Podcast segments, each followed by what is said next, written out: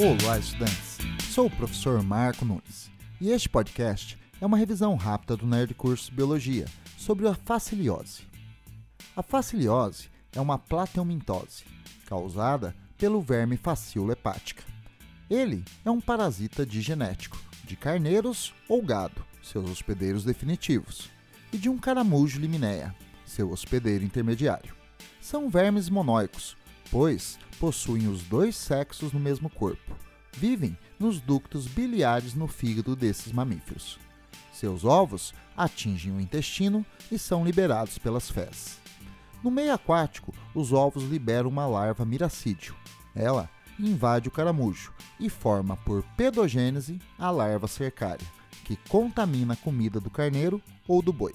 As cercárias penetram no sangue e migram para os ductos biliares no fígado, tornando-se adultas e fechando seu ciclo vital. Esporadicamente, a cercária pode contaminar verduras consumidas por humanos e o parasita se instalar nos ductos biliares do fígado humano. No homem, os vermes causam lesões hepáticas e perda acentuada de peso.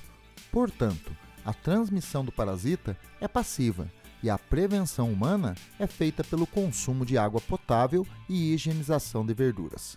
Bom, é isto aí. Continue firme nas revisões do Nerd Curso Biologia e bom estudo!